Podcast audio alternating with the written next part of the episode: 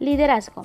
En todos los grupos existen los líderes y la principal característica es la interacción con el grupo al que pertenece.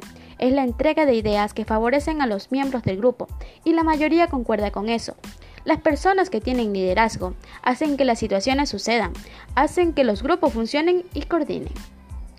Si el liderazgo es eficaz, tendrá un gran impacto. Por ejemplo, en la historia podemos encontrar líderes que impactaron no solo en su entorno, sino a nivel mundial, como el gran conocido Nelson Mandela y Margaret Thatcher, y demás personajes que han destacado en la esfera pública y en los negocios. El liderazgo de resultados hace que los líderes eficaces utilicen una gran gama de estilos de dirección distintos para poder tener resultados de acuerdo a la situación, ajustarse a la mediada del momento oportuno según las estrategias que desarrolla el líder, motivan y crean una cultura dentro de un grupo. Muchos grupos no encuentran el tipo de liderazgo que necesitan según su situación. A veces su decisión es complicada, pero en la mayoría de los casos se sabe cómo actuar en cada momento sabe qué herramienta se aplica rápidamente y la aplica con elegancia. Del mismo modo, trabajan los líderes de alto impacto. El liderazgo incompetente es de gran preocupación para el grupo y su entorno, mientras que los buenos líderes comparten atributos como la decisión, integridad, competencia, visión. Tipos de liderazgo. Como en todo desarrollo personal, para que el líder pueda llegar a todo su potencial, debe conocer sobre todo su estilo de liderazgo y pueda depurarlo, comprenderlo y mejorarlo para mejorar objetivos del grupo. Existen varios tipos de líderes que a continuación los estudiaremos. Líderes coercitivos. La mayoría de las situaciones es el menos efectivo.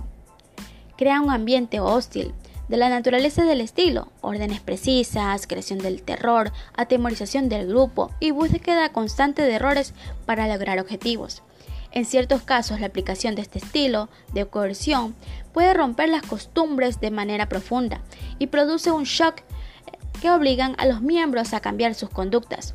Un líder no debería acoger al 100% este estilo, debido a que comunicaría una falta de sensibilidad y falta de conexión con el grupo.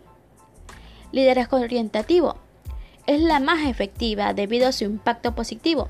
Tiene buenos resultados en cualquier situación, especialmente si el grupo cambia de rumbo de sus objetivos, de manera que de forma secretiva, cualquier cambio de actitud en masa con nuevas ideas innovadoras. Liderazgo afiliativo. Es el estilo que se define por priorizar la importancia de los miembros del grupo, Parte de las características del liderazgo son la comunicación, la flexibilidad y el reconocimiento que genera constante feedback positivo a su grupo y está en constante motivación. Liderazgo participativo. Fomenta la confianza, el compromiso y el respeto, siempre dejando que los miembros del grupo tengan una participación activa donde se incrementa la flexibilidad y responsabilidad. Aprende de lo que hay que mantener las normas de la convivencia y la moral. Liderazgo imitativo. Funciona muy bien cuando los miembros del grupo están motivados, son competentes, pero le gusta delegar cuando el equipo no cumple sus expectativas. Tienden a desarrollar todas estas tareas por ellos mismos. Liderazgo capacitador. Apoya a los miembros del equipo, identifican sus puntos débiles y fuertes y desarrollan sus habilidades personales y de carrera. Establecen objetivos personales a lo largo de los plazos y establecen acuerdos con el equipo y guían y dan un gran feedback.